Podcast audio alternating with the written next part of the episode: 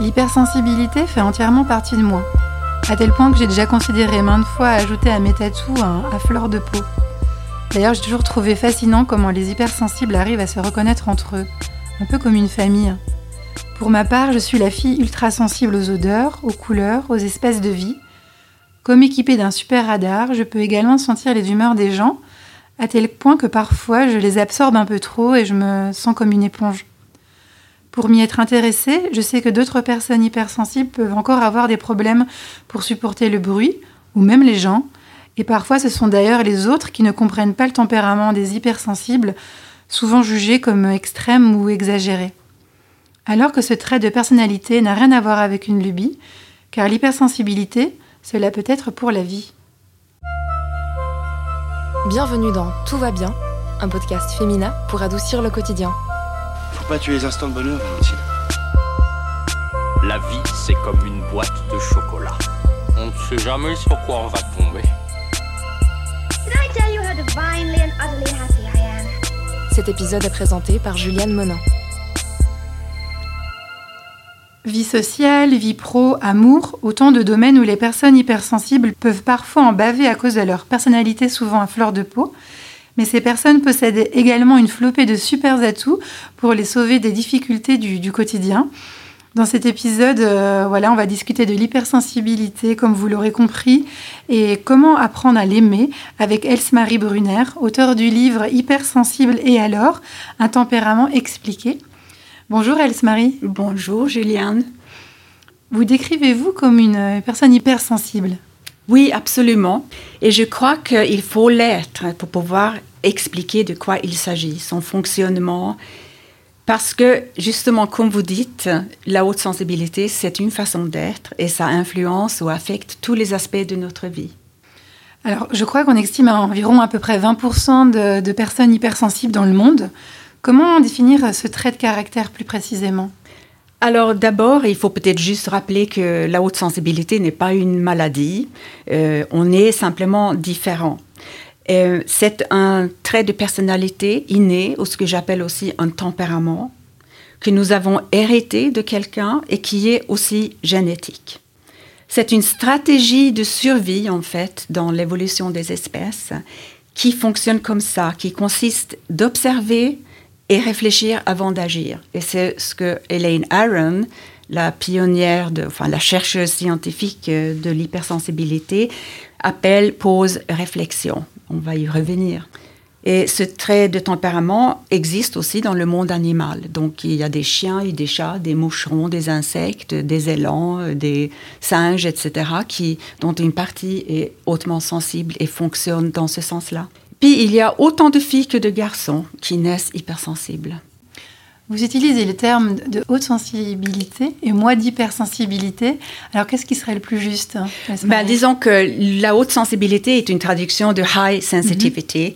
et c'est Elaine Aron, la chercheuse euh, depuis les années 90, qui a euh, instauré ce terme, mais aussi un terme scientifique pour l'hypersensibilité. Mais dans le monde francophone, l'hypersensibilité est déjà là. Donc maintenant, on utilise euh, les deux. Mais disons que l'hypersensibilité, pardon, ça mhm. peut être beaucoup de choses. On peut être sensible aux ondes électriques, à la lumière bleue des ordinateurs, etc. Mais c'est pas forcément ça. Là, je parle de vraiment un trait de tempérament. À l'intérieur de notre groupe, il y a une grande diversité. Hein. il y a à peu près 70% d'introvertis, et 30% extravertis, mais toujours hautement sensibles ou hypersensibles. Et en plus de ça, il y a à peu près 30% de chercheurs de sensations. Et ça, c'est un autre trait de tempérament à part, aussi génétique, et on peut l'avoir sans être hypersensible. Il consiste, il s'agit de chercher des sensations sensorielles, faire de nouvelles expériences et d'agir d'une façon plutôt impulsive mais euh, les hypersensibles, qui sont aussi chercheurs de sensations, ne vont pas agir impulsivement et ne, en général ne prennent pas de risques, mais deviennent des experts en sécurité. Donc on peut faire des sports osés, mais on sait, on a toujours un plan B euh, au cas où et on connaît les risques, euh, etc. Malgré cette diversité, on a une chose en commun qui revient à cette stratégie, c'est cette réflexe aux méthodes pause-réflexion c'est-à-dire qu'on observe avant d'agir. Devant une situation nouvelle, on s'arrête pour assimiler la situation. Alors on peut prendre comme exemple un élève, c'est son premier jour d'école. Il va probablement pas euh, sauter dans la classe euh, pour commencer à dire bonjour et ça. Il va hésiter, il va rester dans la porte pour voir. Oh, ça c'est nouveau pour moi. Et quand il a assimilé ou contrôlé la situation, l'enfant va s'avancer. Donc c'est pas une question de peur, d'anxiété ou de timidité. C'est souvent là d'où viennent ces étiquettes qu'on a, mais c'est que simplement c'est une méthode, une stratégie chez les hypersensibles. Alors je crois qu'il y a plusieurs types d'hypersensibilité. Pouvez-vous nous les lister? Euh, oui, bien sûr, il y a des choses qui nous caractérisent et que toutes les personnes sensibles ont en commun, plus ou moins. Donc je commence avec le premier qui en fait est la clé de la sensibilité, le fondement, la base, et c'est ce qu'on appelle le traitement en profondeur. Les images cérébrales, donc les IRM, montrent que utilise, nous utilisons des zones de cerveau qui impliquent une réflexion plus profonde, plus élaborée.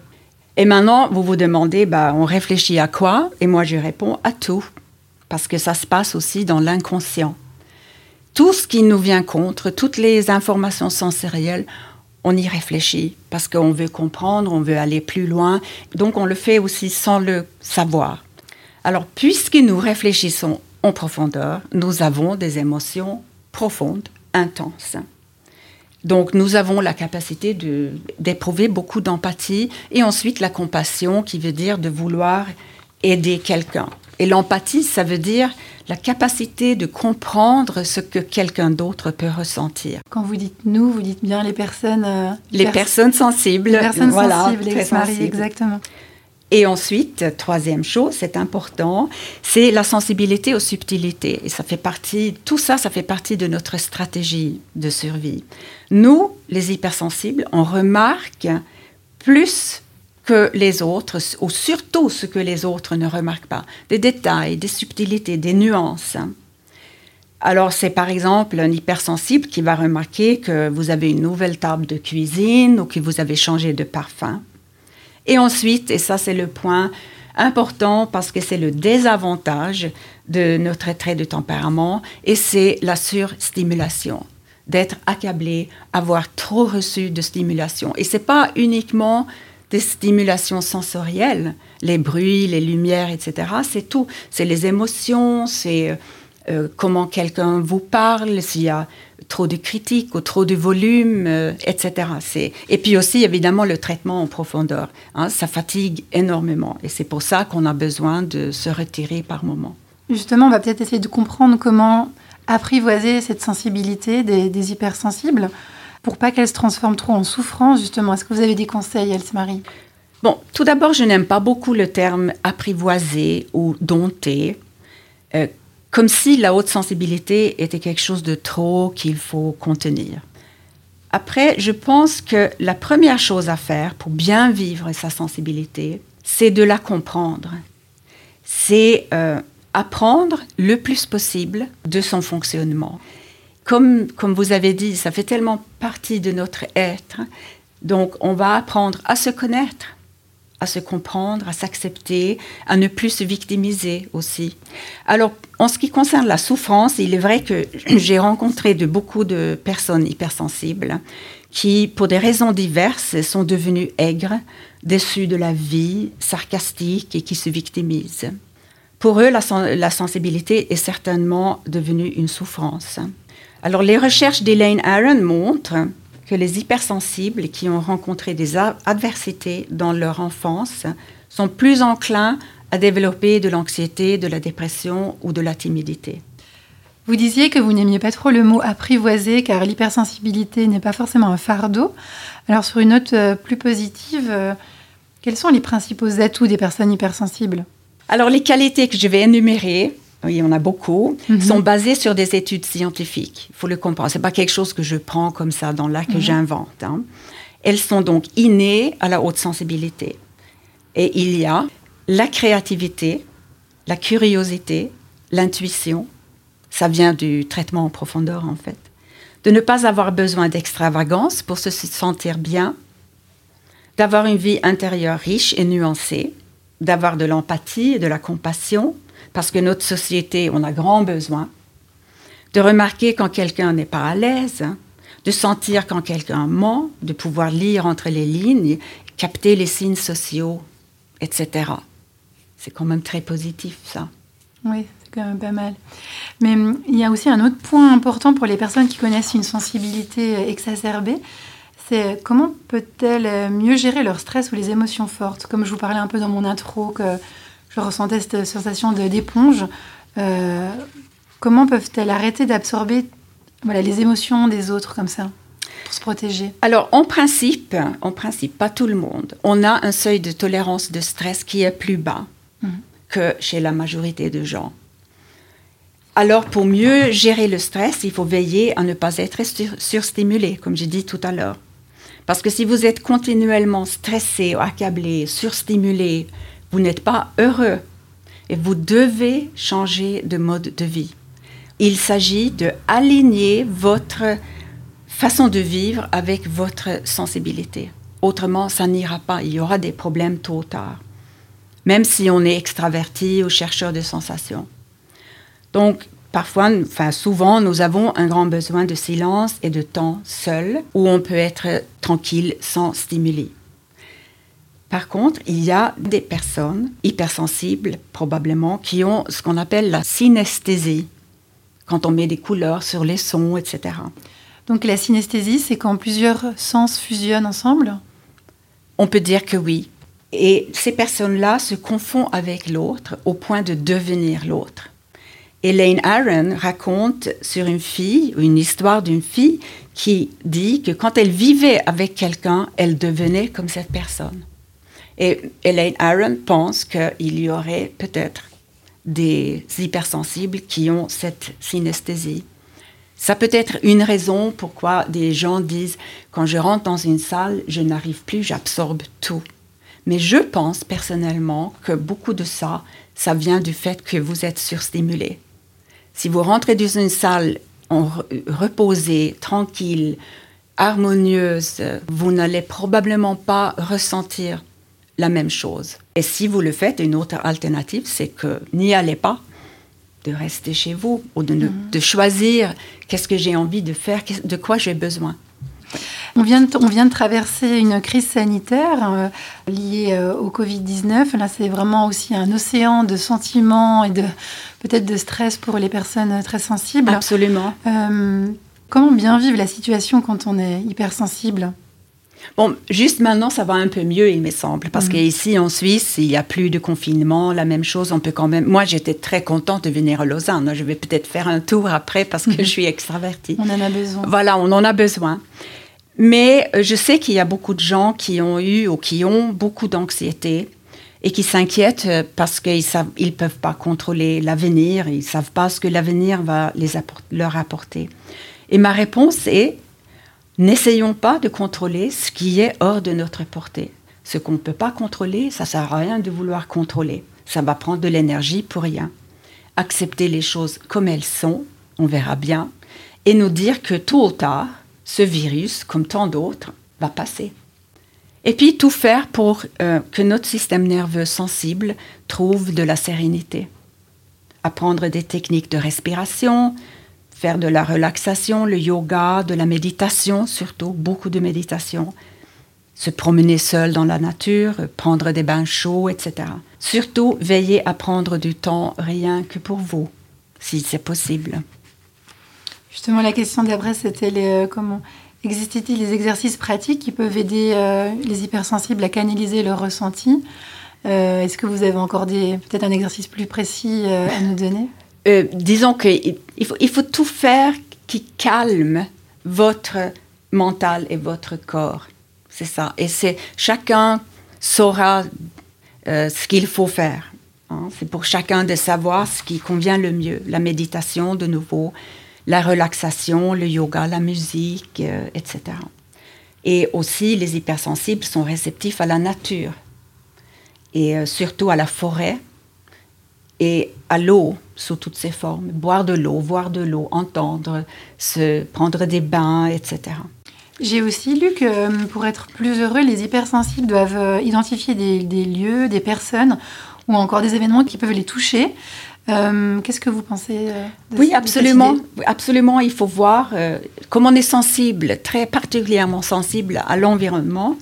Il faut faire attention dans quel environnement, avec qui et où je me trouve. Je vais vous dire quelque chose de très important pour les personnes sensibles. C'est que des études scientifiques montrent que les circonstances négatives nous affectent en mal, hein, nous, nous drainent notre énergie, nous tirent en bas, nous rend anxieux, ou, etc. Et dans ces moments-là, d'accord, on est vulnérable. Par contre, des circonstances positives nous affectent en bien. On monte au septième ciel, on est capable de, on a une bonne performance et on, est, on a des ailes. Donc vraiment là, on est très fort. Et ce, ça veut dire que dans la journée ou sur une semaine ou dans la vie, on a pas mal de hauts et de bas. Ça s'appelle la susceptibilité différentielle. Et euh, ça explique peut-être les choses. Et le fait de savoir ça, ça peut déjà diminuer ou rendre moins important. C'est comme ça. Alors, on n'est ni vulnérable ni fort, on est plastique, on est flexible. C'est les situations aussi qui décident. hein. Autre, autre euh, domaine important au travail, comment transformer son hypersensibilité en force? Avez-vous des, des recommandations? Ou un exemple de votre euh, expérience peut-être? En fait, des études suggèrent que la personne sensible est très appréciée par ses collègues et ses chefs. On est des bons performants en général. Et cela n'est pas étonnant. Nous avons plein de qualités. Nous sommes dévoués, loyaux, consciencieux, serviables. Nous pouvons voir les conséquences d'une décision. Souvent, on se dit euh, Oh, un tel projet encore, mais pourquoi il ne pense pas plus loin? Ça ne va pas marcher. Donc, on sait souvent ce qui va marcher ou pas. Nous sommes excellents avec les détails, les précisions. Nous voulons éviter de commettre des erreurs. Nous pouvons traiter les problèmes dans leur globalité et trouver de bonnes solutions parce qu'on y réfléchit beaucoup. Et nous avons un sens de la qualité, nous comprenons aussi les besoins des clients et nous sommes créatifs.